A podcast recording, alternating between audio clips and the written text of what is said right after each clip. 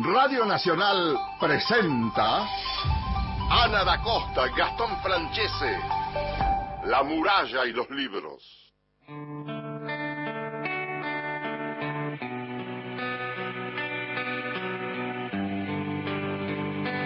Hola, hola. Ah, muy buenos días, bienvenidos a La Muralla y los Libros, el programa de la Biblioteca Nacional. Como cada sábado a las 7 de la mañana, arrancando el programa, mi nombre es Ana da Costa, me acompaña como cada sábado Gastón Francese y todo el equipo. ¿Cómo estás, Gastón? Buen día. Hola, ¿qué tal? Muy, pero muy buenos días, Ana. Desde acá te saludamos con Cristian Blanco y con Nazarena Taliche en los controles y en la puesta en el aire. Bueno, muy buenos días a todos.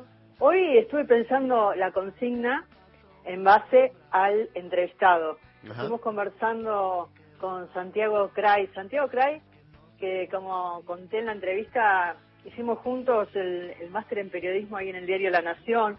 ¿Sabés que hay otra compañera más de ese curso que también es escritora? ¿Quién? Y es Adriana Arriba, que la entrevistamos por su libro, por su novela La Sal, ¿te acordás? Es verdad, me acuerdo, me acuerdo. Sí, en la librería La En la Cop. COP. Exactamente. Y hablamos con Santiago sobre su última novela, Castillos. En realidad es su última Primera. novela y su primera Claro. novela, porque su obra anterior tiene que ver con, con un eh, poemario que publicó en el año 2012, Los Juegos, y después escribió libros de relatos. Así el es. enemigo, las tormentas, Las 27 formas de maneras de enamorarse, exactamente.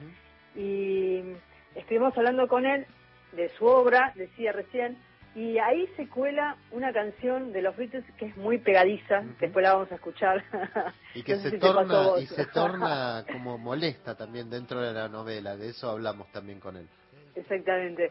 Y además, en la novela, dentro de la novela, los personajes, tanto Julián como Elvira, este matrimonio que elige el pueblo de, de- cercano a Castillos, Punta Rubia, para ir a veranear en, eh, en Uruguay, en nuestro querido vecino país. Ahí ellos se llevan, son los dos, eh, eh, trabajan relacionados con la literatura, escriben, y a la vez son muy buenos lectores. Así es. Entonces pensé en decirle a los oyentes que nos llamen y nos cuenten qué libros se llevan de vacaciones, cuáles fueron los últimos libros y qué les pasa con la lectura cuando uno está de vacaciones, porque muchas veces las editoriales apuntan a un público que se va de vacaciones y una lectura más liviana Sí, sí. eh, para el verano. A mí me pasa, por ejemplo, que me llevo tres, cuatro libros y empiezo a elegir y no sé cuál llevar y digo, no me llevo este por las dudas, no sé qué te pasa a vos. ¿Qué llevas? ¿Literatura? ¿Qué? ¿Y llevas literatura?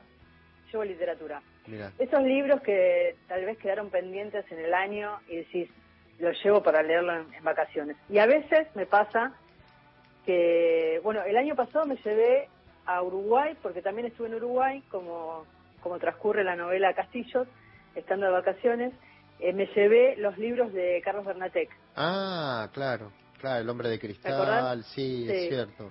Porque el canario, sí, estábamos, tenemos que hacerla, nos quedó para Sí. hacerla la entrevista con Estábamos Carlos. preparando autores por autores con Carlos Bernatec, entonces aproveché y me parecía que era un buen momento, estando de vacaciones, para leer la, obra de Carlos tranquila. 0810-222-0870, tienen 30 segundos para dejarnos su mensaje de voz y si no por WhatsApp al 11 65 84 0870. Estas son las líneas de comunicación con la muralla y los libros aquí por Radio Nacional.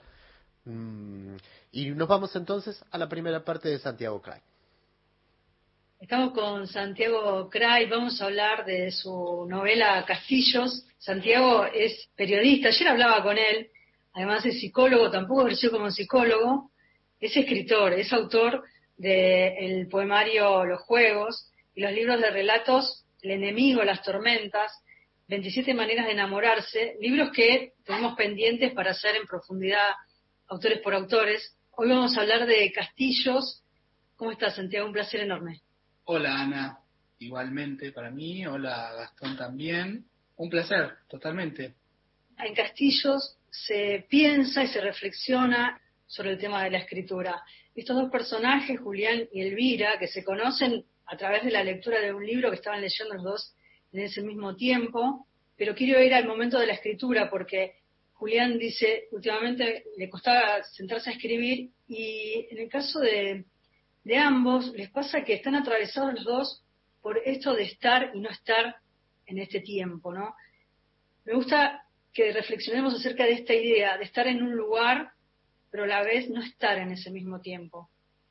Les pasa a Elvira y a Julián, tal cual lo mencionás, de no poder estar del todo, o de no poder ser del todo algo que suponen que deberían ser. Yo creo que más que nada está puesta ahí la cuestión, en qué se supone que debería estar haciendo y no estoy haciendo. ¿Tendría ahora que estar escribiendo mientras estoy trabajando? ¿Tendría ahora que estar trabajando mientras estoy escribiendo? ¿no? Ese juego de, imposiciones que uno empieza a armar como, cajas adentro de cajas en su propia cabeza.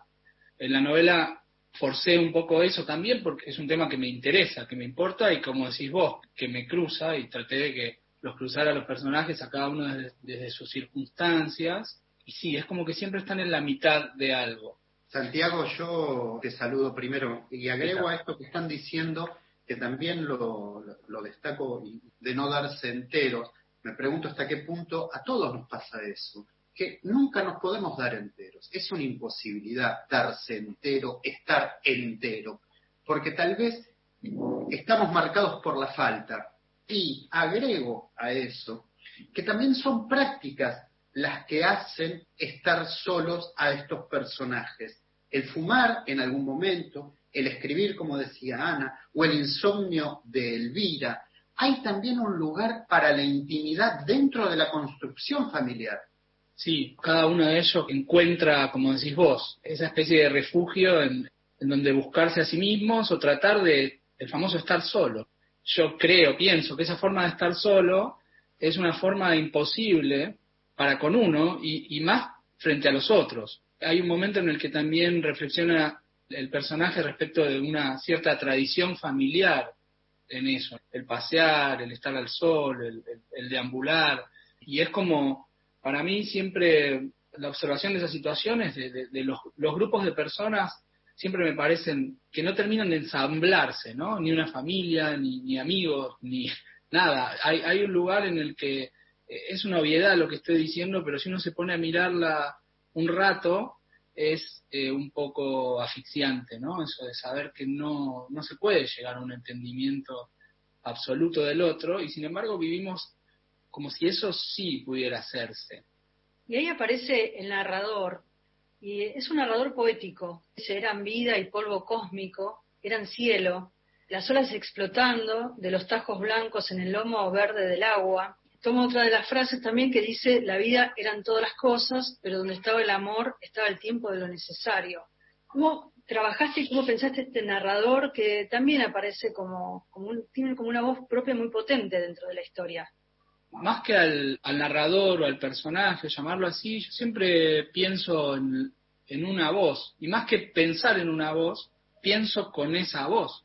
Cuando atravesás el proceso de escribir una novela que lleva un tiempo y que la, la vas llevando con vos, ¿no? A, esa novela y, y va llevando a esos, a esos personajes, a esas voces, esa voz va, va tomando una, una entidad que tiene eso, ¿no? Hay determinadas palabras, determinados giros, determinados modos de ver el mundo que va a tener y que evidentemente, como vos marcás, Ana, bueno, se fue hacia un registro por momentos más lírico, más poético, digamos, de ahí que eh, la justificación de, bueno, su, oficio de escritor y tratar de ubicarlo en un lugar en el que el plano de la, de la elucubración, de la fantasía, de la metáfora para este personaje sea uno de sus planos de realidad, hace que, bueno, derive en este tipo de, de frases, de voces, de definiciones.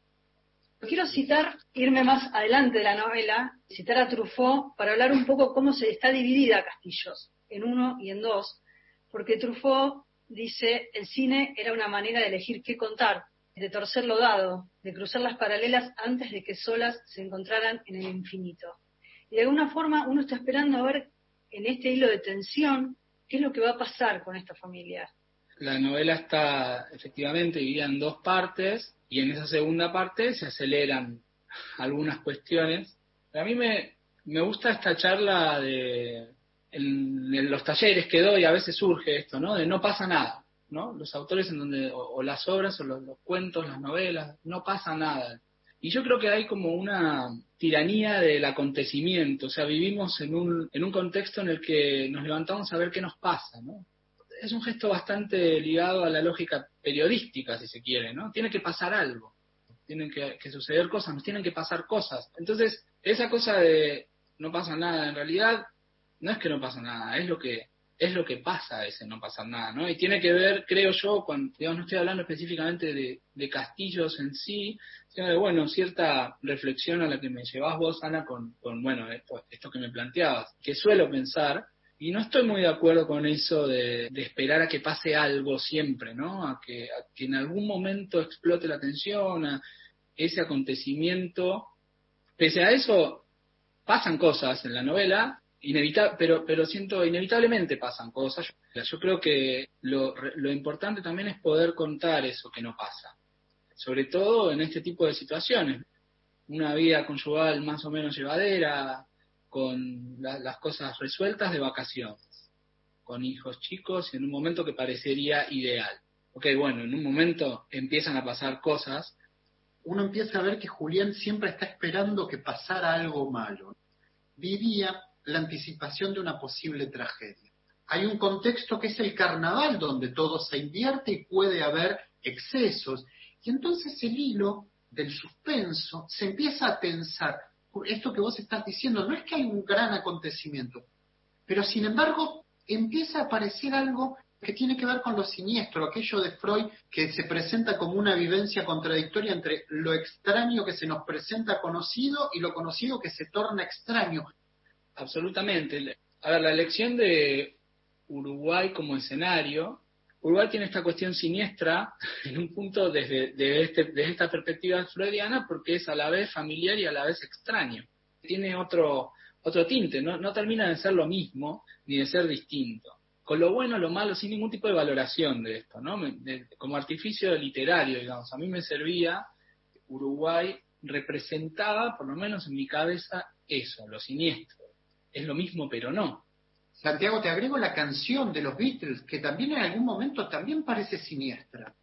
Sí, y que justamente es una canción bastante feliz, o, o, parece hasta un poco tonta, y es una canción que, pero ojo que si escuchas 17 veces seguidas Obla y Oblada, la cabeza te, se te puede poner un poco rara. Pero volviendo a tu, digamos, a, a lo que mencionabas antes, sí, la cosa va creciendo de a poco, no llega a ese gran acontecimiento y, y, Julián de alguna forma es alguien que está anticipándose siempre a la desgracia o a la nostalgia o a lo que pudiera pasar, esa imposibilidad de estar ahí es algo que lo marca. Entonces el contraste entre la imposibilidad de estar ahí y estar obligado a estar ahí, en un momento siento yo, o traté de que sucediera, eso termina dándole cierta libertad incluso hasta, bueno, ¿no? se nombra de otra forma, eh, empieza a hacer cosas que no haría.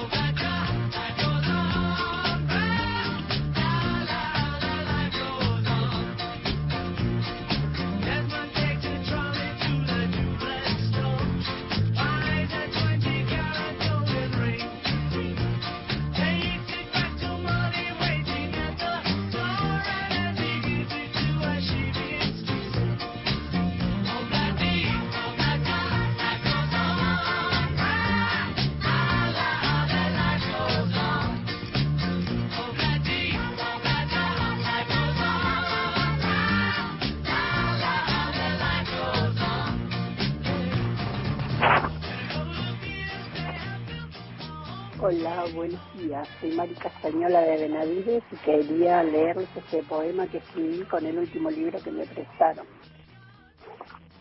Quien te presta un libro te mira a los ojos, te mira y te habla, te mira directo en lo profundo de tu alma.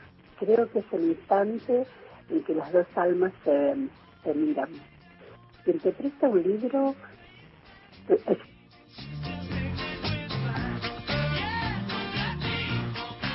Ahí está la oyente. Nos quedamos con ganas de seguir escuchando. Sí, el poema y con esa canción que es súper, súper, súper pegadiza. ¿Quién no, ¿Quién no estuvo cantando recién Obladí, Obladá? Absolutamente. Y con la, novela también te pone nervioso, ¿viste? Que se repite, se repite, se repite y llega un momento que no, te No, no, no la escuché muchas veces por las dudas. La, la vida seguía siempre, dice Obladí, Obladá. Y esto es un poco lo que nos contaba Santiago Cray. Estamos hablando de él y de su novela Castillos, que salió en plena eh, cuarentena y muchas novelas salieron en este tiempo, novelas que ya los autores venían escribiendo y mm, hablamos con él también de esto, ¿no? De, presentar una novela en este contexto. Déjame, déjame agradecerle a Constanza, eh, que es la prensa, la, la, chica que hace prensa de Editorial Entropía, que también otra de las editoriales que realmente cada vez que uno necesita, están ahí a, la par de uno dando una mano, mm, trayéndonos el material, nada, muchas gracias a toda la gente de Entropía también. Sí, es la manera de difundir a los autores, de leerlos y de compartir con los oyentes eh, tantos libros que salen publicados, la obra de los autores, para poder uno también acceder a ese material. Así que muchísimas gracias a la editorial Entropía que nos envía no solamente eh, la obra de Santiago, sino también de otros autores. Así que muchísimas gracias.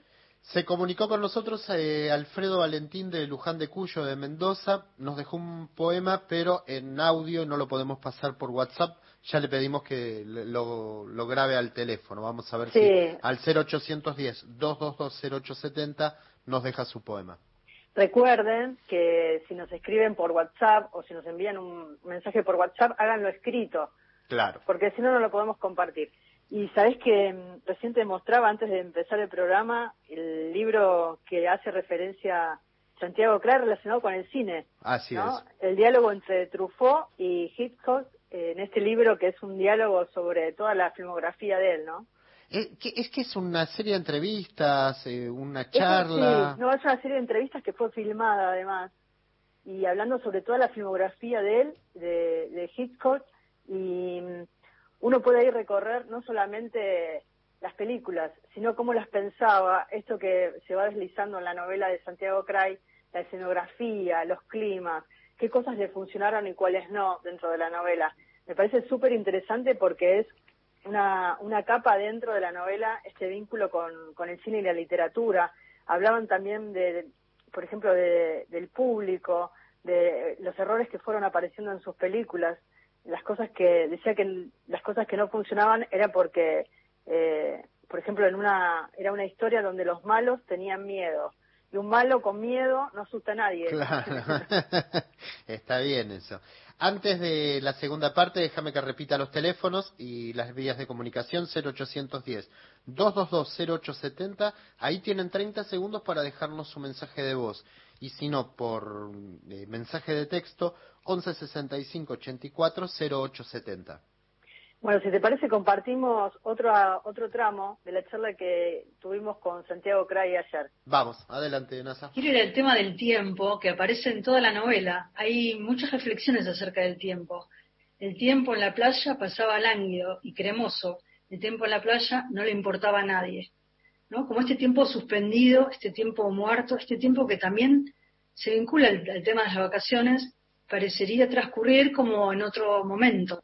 Sí, en las vacaciones pasa eso, que es habitual que el tiempo se vuelva distinto de cualquiera. A veces incluso estuvimos solamente en nuestra vida 10 días en una ciudad y recordamos toda nuestra vida esa, esos 10 días como con una intensidad muy distinta partiendo de esa obviedad, las reflexiones que tienen que ver con el tiempo en la novela, como casi todos. A mí me cuesta hablar de esto porque es como una racionalización posterior, ¿no? En realidad yo no reflexionaba sobre nada, yo, iba escribiendo e iba llevando hacia adelante ideas que los personajes ejecutaban, pero que yo uno está un tiempo largo escribiendo una novela, ¿no? Entonces para mí es como una bolsa en donde uno va metiendo todo lo que le aparece, como que tenés un campo de juego en el que esos bordes que, te marcaste te permiten ir metiendo cosas. Entre ellas, por ejemplo, bueno, estas ideas acerca del tiempo. al eje del tiempo vamos a agregarle otro, que es el del lugar. Lo que me parece que está bueno para pensar es cómo se habita un lugar, cómo se vive un lugar y cómo está marcado también por distintas clases sociales. No es lo mismo el lugar para Elvira, Julián y los chicos, el resto, el entorno que vive en ese lugar y también aquel lugar Castillos que es la amenaza, parece ser. Sí, la geografía de, la novela, si se quiere, o los, el mapita que yo tenía, parte de la realidad de esa zona, ¿no? De Rocha, digamos, de, Punta Rubia, de La Pedrera y esos balnearios, pero además está un poco este, inventada. Y la situación de que en cada uno de esos lugares la idiosincrasia parecía ser levemente distinta, ¿no? Si uno era un lugar de pescadores, se comportaban de determinada manera, Punta Rubia era un lugar muy pequeño en el que, bueno, era como una especie de barrio en el que todos se conocían con todos, y Castillos como amenaza surge porque es un lugar, lo que se solía decir es, bueno, la gente viene de Castillo. A mí me, llamaba la atención que sean, vienen de allá. Entonces, por un lado, a mí ese tipo de, lugares me empezaron a, funcionar desde, primero esto, me pareció muy bueno la idea de un lugar al que no iban, ¿no? Al que estaba ahí pero no iban, entonces todo lo de la amenaza, por supuesto, lo inventé. Pobre Castillos, no, no, estuve una noche en mi vida nada más. Y después, no sé, las personas que trabajan y viven en los distintos lugares, sobre todo en la los definí sobre todo creo en mi cabeza desde, desde su oficio, desde su actividad. Y por otro lado está el tema de la memoria a lo largo de la novela. ¿Cuánto iba a quedar en la memoria? ¿Cuánto iba a perderse? Esto cuando vos hacías referencia al tema del tiempo, cuánto de la vida cotidiana que uno lleva durante todo el año, pero hace referencia también a otros temas que se van planteando y que los expone, los reflexiona Julián, y tiene que ver con el destino, el tema del olvido, donde uno no tiene un dominio sobre el olvido. Todas estas cosas también van como entretejiendo todos estos pensamientos que va teniendo Julián a lo largo de la novela. Agrego los detalles también, porque los detalles son lo que hace que una cosa sea distinta a otra. Exactamente, que se lo plantean, los hijos también ponen en, en relieve, digamos, exponen esto, ¿qué son los detalles, papá? ¿Son lo que hace que una cosa sea distinta de la otra o no? Sí, los diálogos con su hija, con su hijo, en Julián y Elvira, a mí me son las partes que más me, gustaron escribir, digamos, y donde creo que, que llego a, lugares más cercanos a mi intención, a lo que quería hacer. Porque bueno, claro, interpelan cosas por ahí que podrían derivar en reflexiones y especulaciones filosóficas y se resuelven con lo que tiene que pasar, que son como respuestas cortas, inmediatas, decir, bueno, es esto que, ¿no? ¿Qué son los detalles? Y bueno, es esto, hay que, hay que responder. Y en esa respuesta eh, se encuentra a sí mismo diciendo eso y no, no sé si entiende del todo qué quiere decir con lo que les dice a ellos. Las reflexiones, más que reflexiones, digo, hablar de la nostalgia, por ejemplo, la pérdida cuanto a qué, qué, se conserva y qué no se conserva de la propia vida. Me gusta esta idea de, de Gastón de asociarlo con los detalles. Efectivamente es así, ¿no? Digamos, qué es lo que lo que va a diferenciar una vida de otra al final de esa vida y sobre todo eh, en un momento lo Julián está paseando con, con su hijo y, quiere sacar una foto y no tiene la cámara, entonces no, no lo puede registrar y un poco lo, decepciona. Y así como decía antes, esto de la, la tiranía de, los acontecimientos, el hecho de que todo el tiempo nos tiene que pasar cosas, también vivimos como en una especie de registro permanente de todo y esa, esa compulsión por el registro, si uno la, no sé, la empieza a observar, es, es tan inútil como desesperante, ¿no? A mí, a mí me resulta muy asfixiante la idea de poder, si quiero, registrar la vida entera. Lo, lo que pensaba mientras escribía este libro era que, que no se puede, ¿no? No, no, no, no, se puede, las cosas, eh, lo que tratan de hacer estos personajes eh, no lo pueden hacer. No, se puede recordar todo, no se puede conservar, no se puede mantener la vida en, pausa y eso que sucede es lo que, bueno, después lleva a reflexionar y sobre todo esto, ¿no? Los detalles, los detalles que somos, básicamente se pierden. Diego, ¿querés terminar la entrevista con alguna parte de Castillos y compartimos la lectura, si te parece? Dale. Leo un fragmento cortito está por el medio, que tiene que ver con algo que hablamos, justo esto de, de la memoria, creo que mencioné que está Julián con Camilo, su hijo, caminando por la playa, leo un pedacito de esto. Bajando estaba la playa. Había más gente que en Punta Rubia y la arena era más oscura. Se ubicaron cerca del mar y Camilo quiso ir a conocer la laguna. Habían estado hablando de la diferencia entre un lago, un charco, un río, el mar, una laguna. Era de tamaños la diferencia, pero también de otras cosas. El mar se movía y tenía un fondo inabarcable, el río era lo que lo separaba de su casa, los lagos eran el lugar en el que descansaban los patos, los patos que volaban al norte, los patos salvajes. Un charco era agua nada más, tirada ahí en el piso. Para llegar a la laguna había que caminar bastante. Sofía y Elvira se quedaron sentadas al lado del mar. Julián y Camilo fueron por la costa. Al principio iban de la mano, pero Camilo se soltó para poder cantar una canción que había aprendido en el jardín. Para cantarla bien necesitaba hacer ademanes, coordinar gestos con la cara y con las manos, hacer morisquetas. Tiraba de un hilo invisible y como un titiritero iba moviendo distintas partes del cuerpo. La boca, los dedos, las cejas. El efecto era bastante cómico y Camilo se daba cuenta. Exageraba para que Julián se riera. El primer impulso fue grabarlo con el teléfono, pero los habían dejado de nuevo en la cabaña. Era un momento feliz del que iba a tener que acordarse sin ayuda. A Julián, en situaciones como esa, le mordía el estómago una nostalgia anticipada. Miraba la escena desde afuera. Se iba a un cielo nebuloso de melancolía, un espacio intermedio en el que lo que pasaba mientras pasaba iba transformándose en recuerdo la anticipación de la pérdida lo hacía sufrir. Alguna vez, en un periodo de depresión, desempleado, sin proyectos, había tratado de contarle lo que le pasaba a un psicólogo. Le había dicho, extraño cosas que todavía no perdí. Pero no era eso. Faltaba algo. Debería haberle hablado de las venas celestes que se transparentaban en la espalda de su hijo, los cartílagos elásticos que iban armando ahora ese nene que caminaba por la playa. Todo lo demás quedaba suspendido, opacado por eso que era su hijo, eso que cantaba y saltaba y sin querer nada más en el mundo, con el cerebro todavía flotando en un líquido amniótico que le decía sin orden, sin lógica, lunes, vitamina, Cartoon Network, fondo del mar, lagunas, todo en un mismo tono, sin matices, y que le indicaba a veces callarse de golpe, mirar el cielo, llorar, abrazarlo o estar quieto. Santiago Kreis, un placer enorme. Coincide que aparece el diario de la peste también en el canal de YouTube de la Biblioteca Nacional. Así que muchísimas gracias, un placer enorme.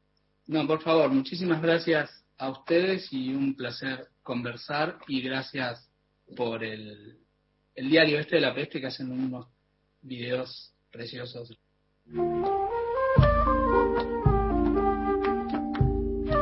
Ahí está, Ana. La... Salió el diario de la peste también, ¿no? Salió el diario de la peste de Santiago Cray y justo coincidió con, con la charla, con la entrevista. Él la había enviado en marzo, en abril, y me decía, ¿no? Como ese tono más melancólico y más de encierro de estos primeros tiempos se nota en, en la manera de contar del diario de la peste. Ya está mucho mejor, me dijo. pero ahí está el diario de la peste de Santiago Cray, que quedó muy linda edición que la hizo Camila Alonso en en el canal de YouTube de la Biblioteca Nacional, como tantas otras cosas que suceden ahí. Entren y fíjense todo el material que hay para, para cuando tengan ganas de, ver diferentes secciones que forman parte del, del canal. Nos escribe Julio de Unquillo, Córdoba, y dice, hola, buenos días, soy Julio desde las Sierras Chicas de Córdoba y fiel oyente a La Muralla y nos eh, agrega una imagen de los episodios de La Muralla y los libros en podcast. Ah, sí, claro, qué bueno. Sí, estamos ahí en, en los podcasts de, de La Muralla de los Libros, el programa si se lo perdieron y lo quieren escuchar. La verdad que es muy es, es, buenísimo el tema de, de, pensar el programa desde la plataforma de Spotify porque uno lo puede escuchar en distintos momentos, no tiene que madrugar tanto. Y nos cuenta que también está leyendo, creo que leo hasta acá, eh, lo que está leyendo llegaré casi hasta las vacaciones eh, hay un 1983 de Joffre y el otro no lo puedo leer. El otro no llego porque está en, eh, digamos, horizontal y no lo puedo leer por la, porque es una foto. Ah, bueno, pero que nos manden los oyentes los los libros que se llevaron de vacaciones, los, los que se piensan llevar, en algún momento vamos a, a volver a estar de vacaciones eh, eh, luego que, que, se abran las, las, las, fronteras de las distintas este, provincias y creo que nos vamos a llevar algún libro, ¿o no? Ah, sí, sí. libros de vacaciones o no? Sí, pero yo me llevo de filosofía. bueno, está bien, cada uno que se lleve lo que quiera. Eh... A mí ahora me dieron ganas de llevarme el libro este de cine. ah, está muy bien. Bueno, Manuel sí. Silva también nos, escribí, nos escribió, nos dejó un mensaje de voz que no podemos reproducir porque por WhatsApp, pero nada, lo, lo recibimos y le mandamos un cariño muy, muy grande allá en Paraguay. Bueno, ¿sabes qué? Salió la revista Cuaderno de la Biblioteca Nacional, la número 22. Saludamos a, Diego Manso, que es el editor, a Josefina Vaquero, que también forma parte de su equipo. La revista que brinda a los lectores las últimas novedades de la Biblioteca Nacional. Hay notas, artículos sobre investigaciones, publicaciones, donaciones, las actividades que ofrece la, biblioteca en esta época de cuarentena. Y aparece ahí la entrevista que le hicimos a, a Selva Almada en Autores por Autores, una parte de, de, esta larga entrevista que se puede ver en el canal de YouTube, pero también las correspondencias de Alejandra Pizarnik, que son archivos donados a la biblioteca, que fueron donados por, par, por su hermana Miriam en el año 2018, y ahora se puede reflexionar ¿no? sobre esta materialidad de la escritura en cuadernos, carpetas, ficheros y agendas. La poeta argentina construyó su obra desde una mirada muy particular y Evelyn Galiazo escribe sobre estas correspondencias de Alejandra Pizarnik, entre tantas otras cosas que aparece en el último número de la revista Cuaderno, que está online desde la página web de la Biblioteca Nacional. Hacemos una pausa, te pongo un punto y un punto seguido, hacemos una pausa, sí. Ana, y retomamos con, con Cuaderno y con Erra Fernández, que ya que hablas de Cuaderno, nos va a leer a Alejandra Pizarnik. Ay, qué bueno, sí, dale, enseguida volvemos entonces. La muralla y los libros con Ana da Costa y Gastón Francese. Mundo Disperso. Somos Rodolfo García, Daniel Míguez y Pedro Saborido. Y todos los domingos de 11 a 13 por Radio Nacional les vamos a contar historias para que ustedes las vuelvan a contar por ahí y se luzcan mucho. Mundo Disperso. Historia de la vida y todo lo demás. Tu dial para todos los argentinos. Tu identidad. La radio pública nacional. La radio pública tiene. La radio pública tiene. Compromiso. Compromiso. Los premios Gardel 2020 se vivieron por Nacional. Mejor álbum grupo de rock. Seremos primavera. Eruca Sativa. Perdón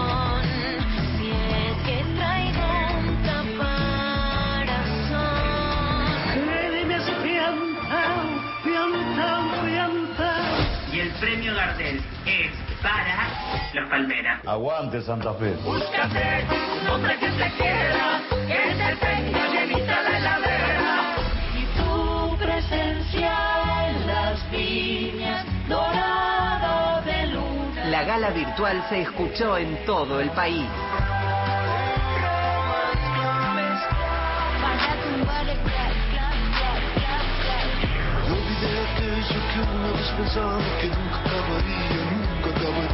Y el premio es para... ¡Canguro! ¡De Voz! Quería agradecerle a los premios Gardel. El premio Gardel de oro es para... León y compañía. David León. No, no, no, no lo puedo creer, no, no, no. Y todas las ideas. Hola, ¿cómo estás? Felicitaciones, genio. No sé muy bien qué decir, pero agradezco tener 68 años y haberme ganado estos premios. El país todo está celebrando este Gardel de oro. Gran trabajo, Gracias. felicitaciones, disfrutalo un montón. Gracias. Muchas gracias, muchas gracias. Disfrutaste los premios Gardel por la radio pública. Ahora, Nacional. En todo el país. 7 de la mañana, 34 minutos. Próximo programa, Crisis en el aire. Impresionante sobre el área, el Toto jugaba de gol, tiró gol. Boca 2, Libertad y Asunción 0, se lo decimos en Radio Nacional, lo gritamos a todo el país. Volvió el fútbol. Como nunca, ese saludo de tantas y tantas transmisiones, miles, que hemos realizado, se hace realidad. Siempre decimos, muy buenas tardes, muy buenas noches, Argentina, pero nunca habíamos tenido la posibilidad de estar verdaderamente en todos los rincones del país. Al incorporarnos a Radio Nacional, ahora sí tenemos como cierto que se puede decir muy buenas tardes, Argentina. Volvió Víctor Hugo y está en la radio pública. Hemos pasado por distintas radios. El premio final, ojalá que definitivo, es haber llegado a Radio Nacional. Todo un país celebra por Nacional. Continuamos en La muralla y los libros.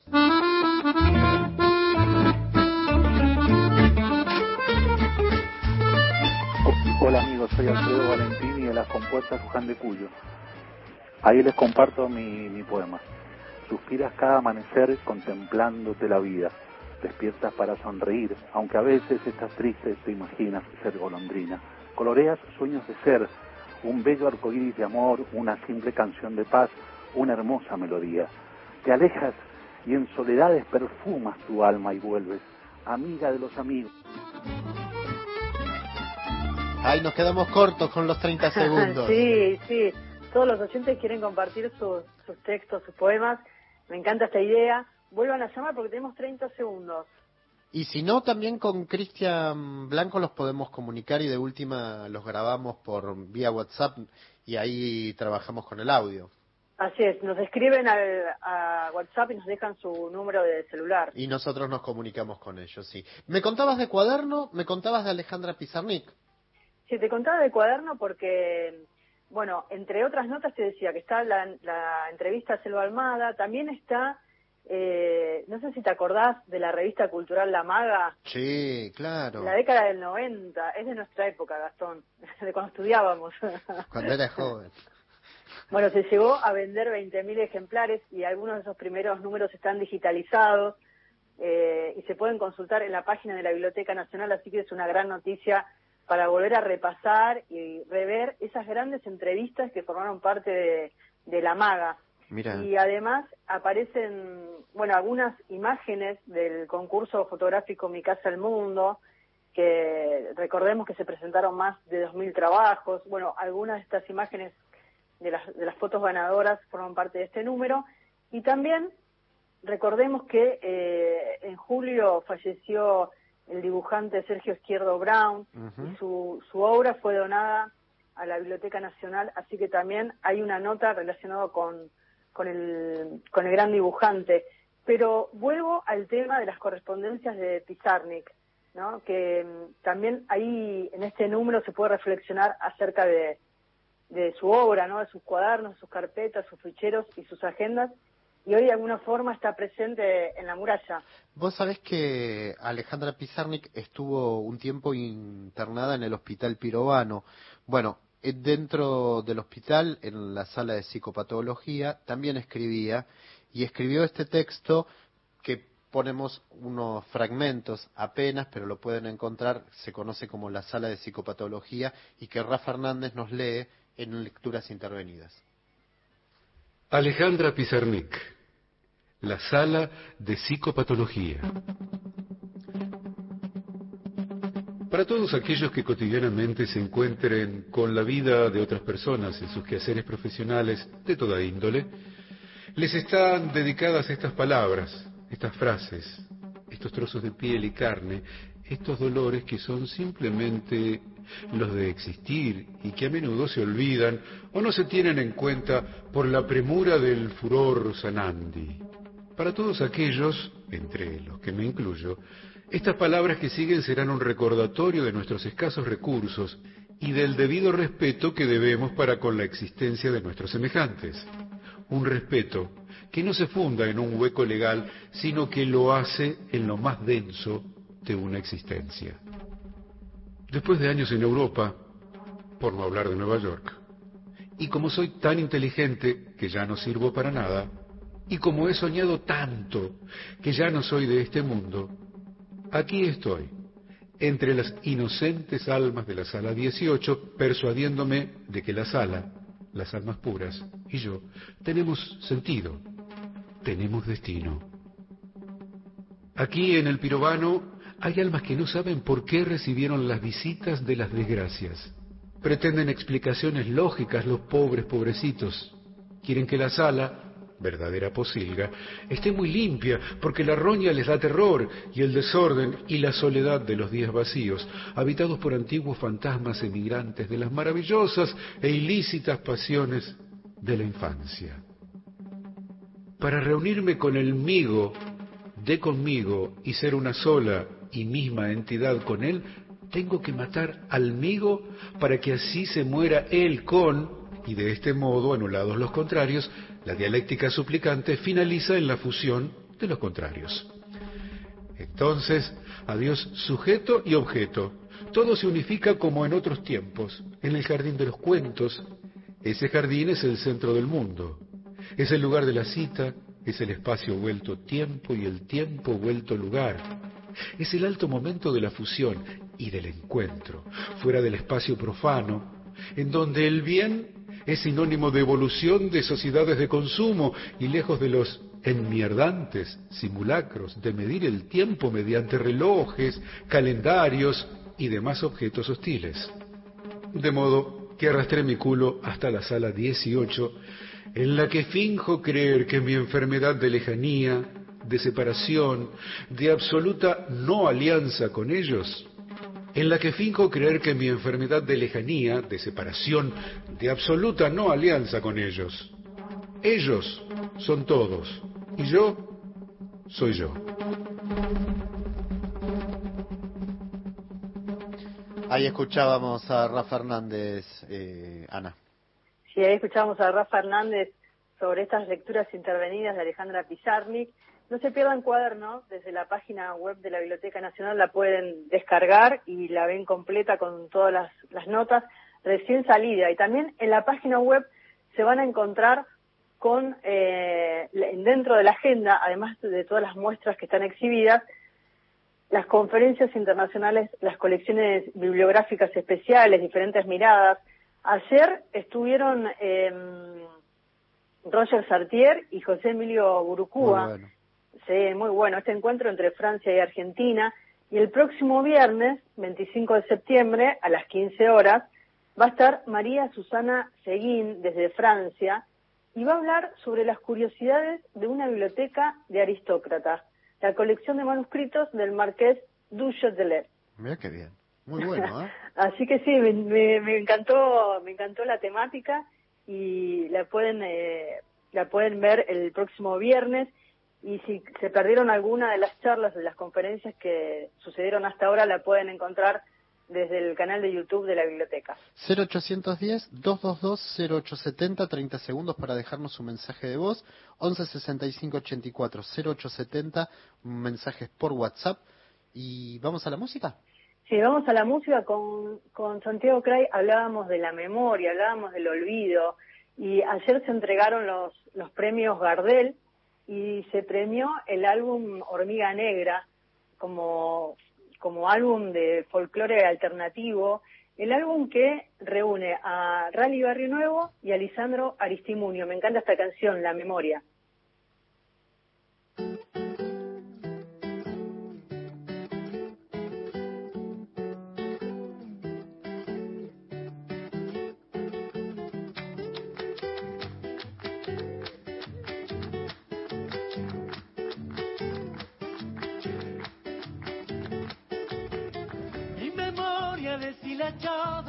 No deja recordarme nada, solo el borde de los montes que se unen con la nada.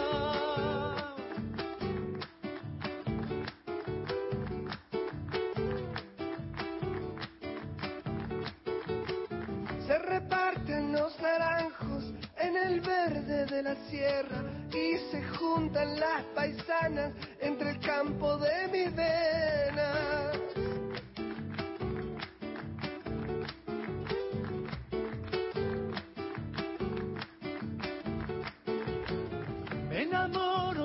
Nubes que hacen ruido y se molestan una a una se entrechocan para empapar la tierra. Por volver a tu cuerpo intenté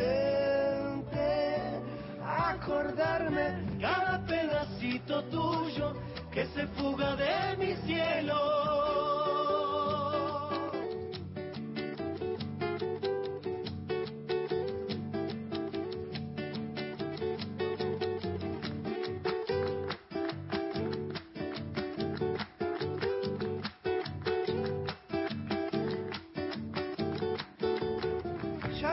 suelo retener nada en la mente de mi cuerpo, pero solo sé una cosa, que me duermo en tu beso.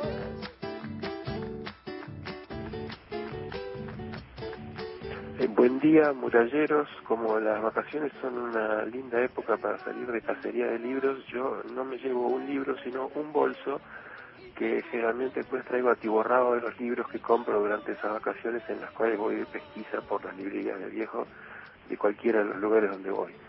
Soy Silvio, le mando un beso como siempre y bueno, feliz primavera. Chau, chau. Mi memoria deshilachada que no deja. Ahí está Silvio, querido, ¿cómo anda? Qué bueno, ¿eh? ¿Sabés qué me pasó a mí? Lo que cuenta Silvio me pasó muchas veces. Estando, por ejemplo, en Villa Gesell hay una hay una avenida, no sé si se Sí, por la ahí. 3, que- me, acuerdo. Sí, yo lo hice Sí. también. muchas librerías hay ahí, muchas librerías y me encanta hacer ese recorrido que cuenta Silvio. También me pasa de volverme con muchos libros, sí, muy muy Mm, sí, sí. muy buen plan ese durante las vacaciones, de esos días que son que están medio nublados, lluviosos, te vas a tomar un cafecito y vas a, comprarte unos libros. 0810-222-0870, el mensaje de, de voz, 116584-0870, nuestra línea de WhatsApp. Recuerden que están las becas eh, de estudio, las, eh, las becas Martí, el concurso de becas de investigación José Martí. Estamos pronto a cerrarse, del 6 al 9 de octubre se aceptan los trabajos, el premio es de 80 mil pesos para las bases y condiciones en la página de la web de la Biblioteca Nacional o por informes becas arroba bn.gov.ar. Ayer hablaba con Emiliano Ruiz Díaz y me decía, estén atentos porque a veces uno se cuelga con las fechas y demás, estén atentos porque falta poco para la- el cierre de la recepción de las becas, así que fíjense todas las bases y condiciones en la página web. Vamos con una poesía, ¿te parece bien? Pero tengo que presentarla porque la, poesía esta viene desde Jujuy. Qué Vos sabés que Melissa Ortiz, que es la que nos va a grabar, el- la, la que nos grabó el poema, ella vive en Jujuy y su padre vive en otro lugar de Jujuy y no pueden verse desde hace meses. Entonces estaba muy contenta cuando cuando le, eh, le- le con- le confirmábamos que, que iba a salir, porque es una forma de estar cerca de su padre. Eh, así que mm, yo le pedí por favor que me dijera el nombre y lo estoy buscando ahora en mi teléfono, porque esto es algo que... eh, y el padre lo iba a estar escuchando, Sí. así que nada, se llaman Delia y Manuel, así son los, pa- los nombres de los padres de, de Melina Ortiz.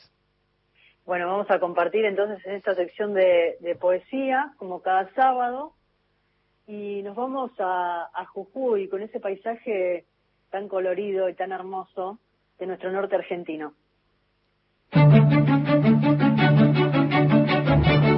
Alfonsina Storni. Siempre estás como ausente de la tarde. Raúl González Muñoz. Llora, llora, Brutaú. Enrique Banks. Alejandra Pizarro. Hilario Casules. Hola, soy Melissa Ortiz de Jujuy. Soy poeta, narradora y dramaturga. He publicado los libros de poesía Poemas para sacármelos de encima en 2006 con la editorial Perro Pila. El libro Quinotos al Whisky en 2008 con editorial Intravenosa.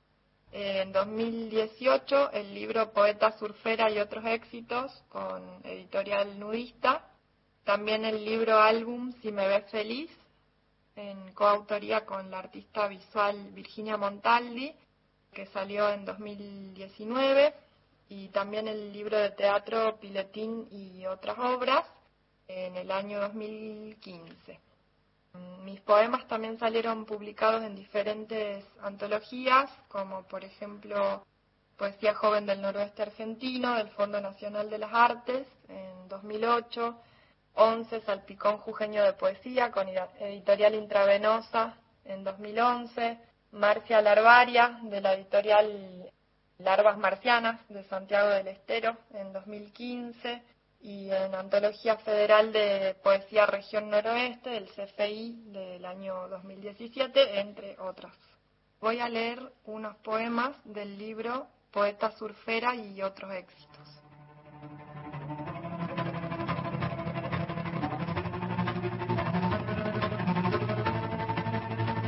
Poema de ciencia ficción.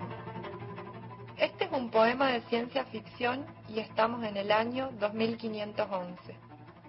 Alguien podrá decir cuando le pregunten, sí, estamos en el año 2511 y yo nací el 24 de febrero de 2482. Carteles publicitarios ultrasónicos de McDonald's, Coca-Cola y Sony cubren todo el cielo y nos tapan todo el sol. Pero ahí, ahí, veo una chica de camperita fucsia lanzándoles misiles teledirigibles que los hacen estallar y se forma esa lluviecita de fuegos artificiales de carteles que se ve por allá. ¡Oh! ¿Es esa la francotiradora franco-terrorista de camperita fucsia que va a salvar al mundo de los carteles para devolverle la luz? Sí.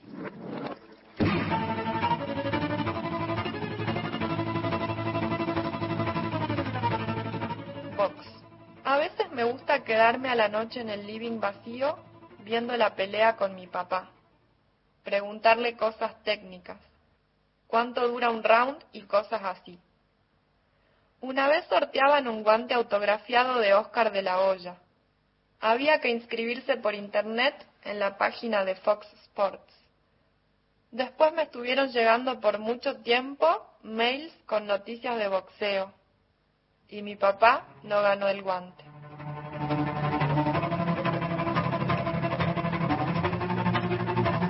Felicidad juntos. A veces cuando escucho un tema power divertido, que tiene tu onda, que me gusta, que suena como voz, reggae hip hopero contestatario, punk y electro progre fusión, me imagino que lo bailamos juntos en medio de una fiesta. Lo bailamos como concierto frenesí. Y siento que eso nos une un montón cuando estamos ahí.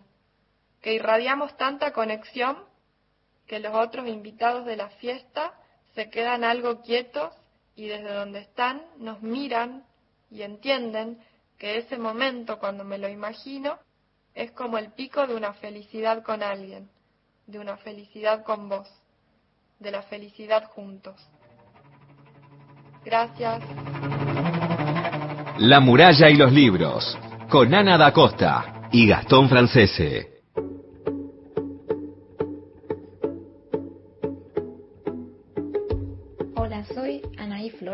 Escribo poesía y narrativa y tuve la inmensa suerte de haber sido publicada en ambos géneros.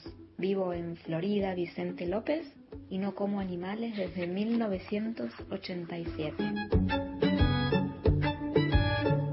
Les voy a leer un par de poemas de Se Durmió. Es un poemario publicado por Bajo la Luna en el 2015 que sacó un año antes un premio en el Fondo Nacional de las Artes.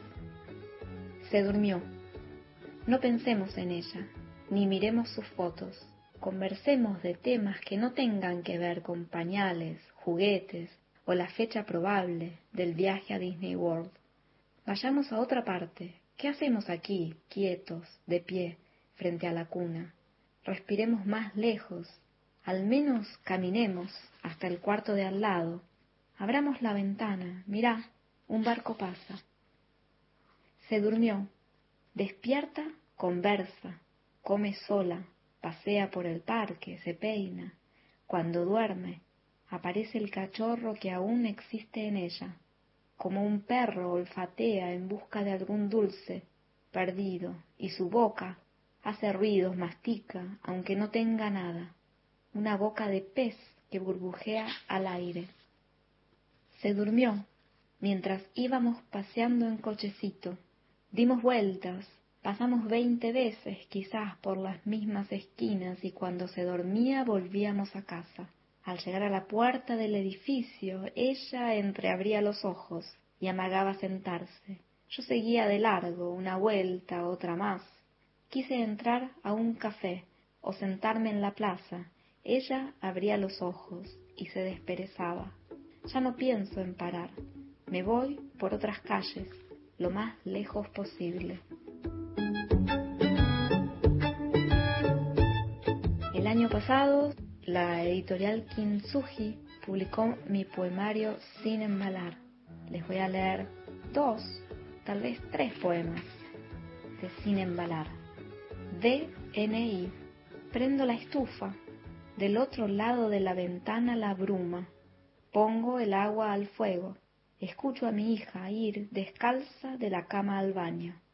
Busco la yerba y me pregunto qué número de documento tendrán las personas que nazcan hoy. Hablar. Decís que hablé de noche, debajo de las sábanas, y que me preguntaste si yo te estaba hablando.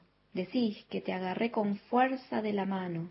Sí, dije, te hablo a vos, pero en el sueño. Y es lindo, me dijiste, aunque yo no me acuerdo. ¿Eso que me decís? Decís que dije sí y me quedé callada. Y decís que la noche siguió sin inmutarse. Lo que respira bajo el agua. Me preocupo por reciclar, aunque en la radio anuncian que ya es el fin del mundo. Pienso que es hora de no preocuparme más. Igual sigo lavando frascos reutilizables. La voz del locutor explica, con una dicción limpia y clara, que todo tiene que ver con las ballenas. Ahí está, ¿eh? ¿Qué tal nuestra que- poesía? Hermosa, me quedé pensando en esa en esa parte del poema donde dice qué número de documento tendrá la gente que nazca hoy. Impresionante. Y, Lindísimo. y, a la, y a la gente de Jujuy un cariño muy grande, a Melina, a los padres que hace meses que no se pueden ver, nada. De alguna manera estuvieron juntitos. Ahí está. Y Anaí Flores, que nos leyó parte de su libro Se durmió y otros poemas. Eh, tengo una última noticia, Gastón, Diga. y tiene que ver el lunes, día de la primavera, arrancamos la primavera, vamos arriba, y el martes arriba. 22, a las 19 horas, la cita es con el cine, se va a proyectar Mujer Salvaje de Nadia Martínez, y el encuentro es desde la página del canal de YouTube de la Biblioteca Nacional, donde todos los martes a las 19 La nave de los sueños presenta una película. Daniela Pereira conversa con su director o directora, en este caso Mujer Salvaje es de Nadia Martínez, va a conversar con ella y después se proyecta la película. Así que no se la pierdan, Mujer Salvaje de Nadia Martínez. Nosotros vamos cerrando todos. Acá está la gente de Crisis que ya está por empezar el programa. Eh, así que yo me voy despidiendo, Ana, te- me voy desconectando. Bueno, nos despedimos hasta, hasta el próximo sábado a las 7 de la mañana para contarles sobre la obra de escritores, para compartir poemas, para hablar de la Biblioteca Nacional y todas las cosas que está realizando y que pueden entrar no solamente a la página web de la biblioteca, sino también al canal de YouTube de la Biblioteca Nacional y al canal de YouTube del Museo del Libro de la Lengua, donde ahí está la columna de María Moreno, los subrayados feministas y tantas otras secciones que forman parte del canal del museo. Así que nos despedimos. Muchísimas gracias, Cristian Blanco, en la producción y en la coordinación de aire, impecable su trabajo desde ahí. También colabora Lucía Gómez Muñoz. En la operación técnica, Natalia, eh, Nazarena. Taliche y Gastón Francese y Ana da Costa quien les habla. Hasta el próximo sábado. Muchísimas gracias a los oyentes por la compañía. Que tengan muy buena semana. Cuídense. Chau, chau.